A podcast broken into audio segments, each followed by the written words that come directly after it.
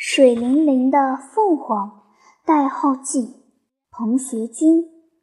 五月的一个晚上，我做了一个梦，梦中有一座秀丽的小城，小城里有古朴精巧的吊脚楼和蜿蜒如带的青石板路，还有一条好多年以前走过无数木牌的唤作沱江的小河。不用等清醒过来，还在睡梦中的我就能叫出它的名字。那是一个如它外表一样美丽的名字——凤凰。那是一座位于湖南省西部、有着两千多年历史、古老而又多姿多彩的小城。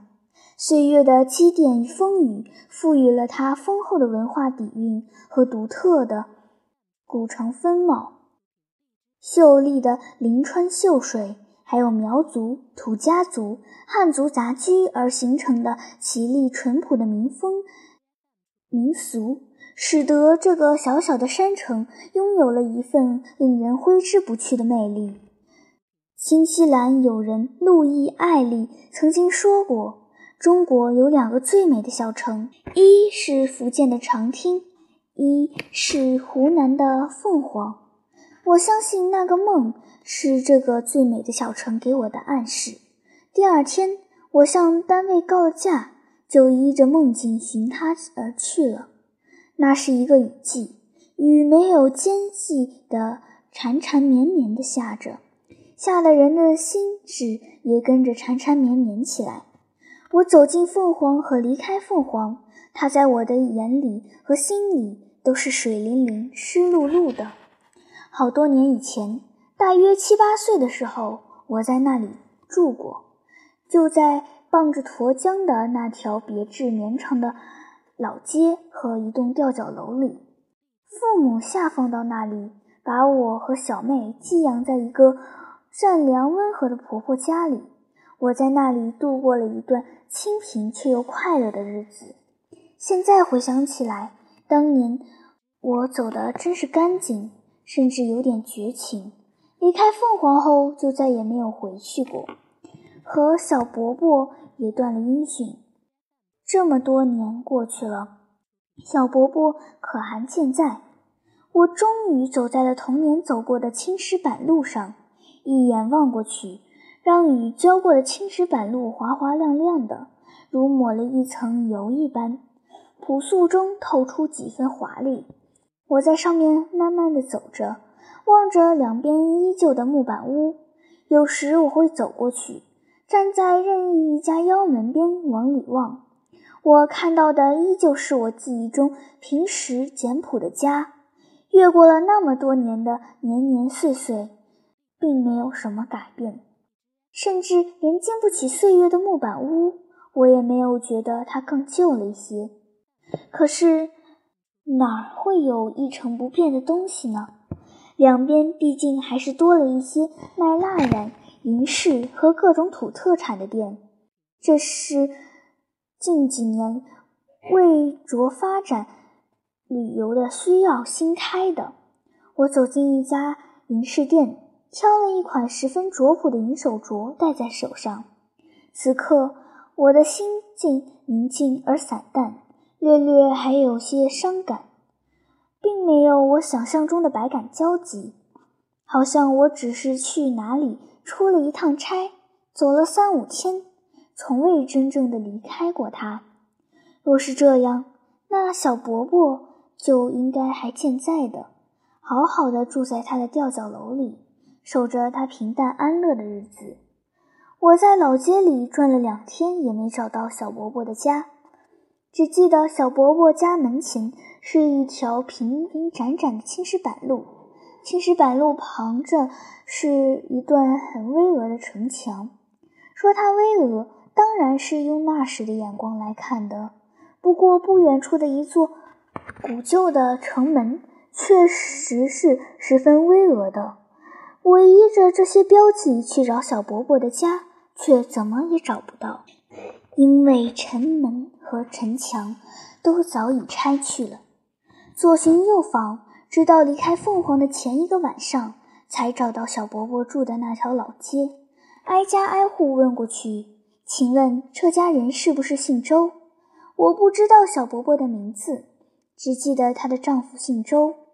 终于来到了这一家，一家人在厅堂里打麻将。我刚开口，所有人的脸都转了过来。我一眼就认出了老伯伯，他并没有多大变化，只是老了些，胖了些，越发显得和颜悦色。但他已经认不出我了。待我自我介绍后，他迎了过来，眼里顿时蓄满了泪。絮絮叨叨一阵后。我开始打量这个我童年时代住过的家，一切都没有多大的改变，只是觉得拥挤了许多，墙壁和一些家什也更黯然陈旧了。我提出要到里屋看看，小伯伯带我进去，脚下的木板地微微有些晃悠，我知道地板下面就是沱江，悬在水面上的居室。仅凭两根木柱子撑着，这两根柱子就这样日日撑着一家人的欢喜哀愁和一代一代人的晨昏白昼。而我的童年又有什么样的梦境在上面荡漾过呢？真是不记得了。打开临河的木窗子，就有一阵五月清甜、潮湿、略带点水腥味的风拂过来。我看见脚下的沱江，比他当年的秀丽与丰腴倒是枯瘦了许多。记忆中，对岸的一个主妇们药衣洗菜的小小的码头也不见了，盈盈的清流陷落了许多。想起白天站在河对岸，远远地看着这一排吊脚楼，像是面对一位思念中的处境窘迫的亲人。心里泛起的是一种酸酸的感觉。我关上窗子，将一缕淡淡的失落和忧伤隔开去，关在了外面。转过身，重又回到一团炎炎的亲情之中。在凤凰的时候，我根本没有听说过沈从文，那时全中国也没有几个人知道。知道他读他的文章是在大学的时候，知道以后。我心里十分惊讶的满足，这么一位现代史上卓越的文学家，竟是从凤凰的石板路上走出来的乡下人。这样说来，当年我走过的路，所见过的街景，所听的乡音，都是他曾经经历过的。我们曾就同一方空气和水土过活，我心里顿时充满了自豪和虚荣。一个细雨蒙蒙的午后，我来到沈从文的故居，中营街十号，才知道这条街是我当年上学时常走的。只是那时有谁会告诉我，好多好多年前，这栋平平常常的院落里住过一位极不平常的人呢？故居多半是一个模式，无非是由一些照片、著作和用过的家具。组合而成的，并将室内的布局陈设尽量还原它本来的样子。我对故居一向没有太多的兴趣，但对这里的一切，我却一一的看过，包括木格窗前的那张宽大的写字桌上的木纹和门前台阶上稀薄的绿苔，并努力想象着好多年前。他们在一个孩童、一个青年眼中的样子。临走时，我又一次来到书房，仰起头看那幅我十分喜欢看的照片。我已经在这幅照片面前驻足了好几次。照片上的年轻人并不十分英俊，但有着我非常迷恋的儒雅、亲切与睿智。他并没有笑，但我盯着他看久了。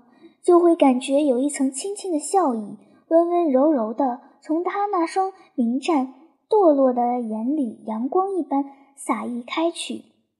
不仅仅是我，相信窗前摆的那台那盆纤秀的文竹也被照耀着、温暖着了。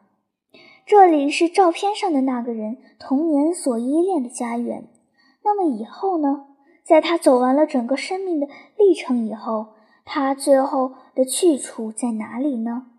顺着青石板路，沿着悠悠的沱江往郊外走，景致渐渐变得葱绿又安逸。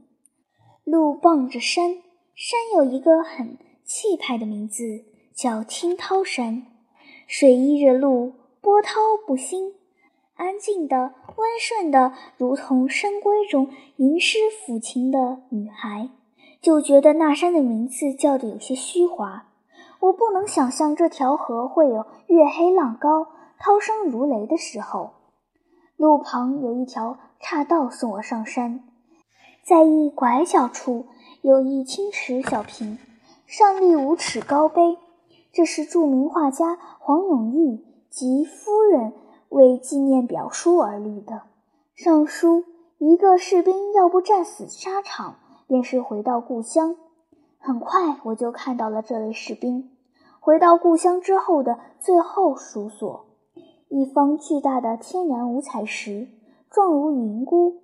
此外，这个寓所别无他物，就这样单纯的、简洁的，让人愕然，根本不是我想象中的一代文豪的墓地应该有的样子。它甚至根本就不能让你意识到这是一个墓地。这就对了，静静一想，就应该是这样。此外，怎么都不好，怎么都不像他，卓然脱俗，散淡简朴。他把这种品格做到了最后，我给他鞠了三个躬，就下山了。我虽是长沙人，但凤凰与我却有着故乡一般的亲切。即便是这样，我也该走了。走的那天早上，我又去老街街头的那家小吃店吃米豆腐。到凤凰的这几天，每天早上我都在那家小店吃米豆腐。一圆一碗，又白又嫩，拌上油辣椒、肉末和各种各样的佐料的又香又辣的米豆腐，是我多年来一直思念的美味佳肴。我去的晚了些，小店里挤满了人，老板就在街边放了一张桌子，正吃着。天上又飘下雨来，不大，细细柔柔的。我埋头哈嘶哈嘶地吃着米豆腐。辣极了的时候，就扬起脸，撅着嘴冲天拼命吸气，将凉丝丝的雨滴进去，真是舒坦极了。吃完米豆腐，刚要走，忽地飘来一阵笛声，旋律委婉而又深情，笛声水一般漫过一条长长的、安谧婉约的街。我顺着笛声寻去，见是不远处的一家木器铺里。一个半大的男孩依着一堆淡黄色、清香的桃木花在吹，多么美妙的早晨啊！我就在这样的美妙中踏上了归去的路。我心满意足的归去。车驶出凤凰时，我甚至没有回望一眼。但我不看也知道，留在我身后的，我心里的是一座飘着。温情脉脉细雨的水灵灵的小城。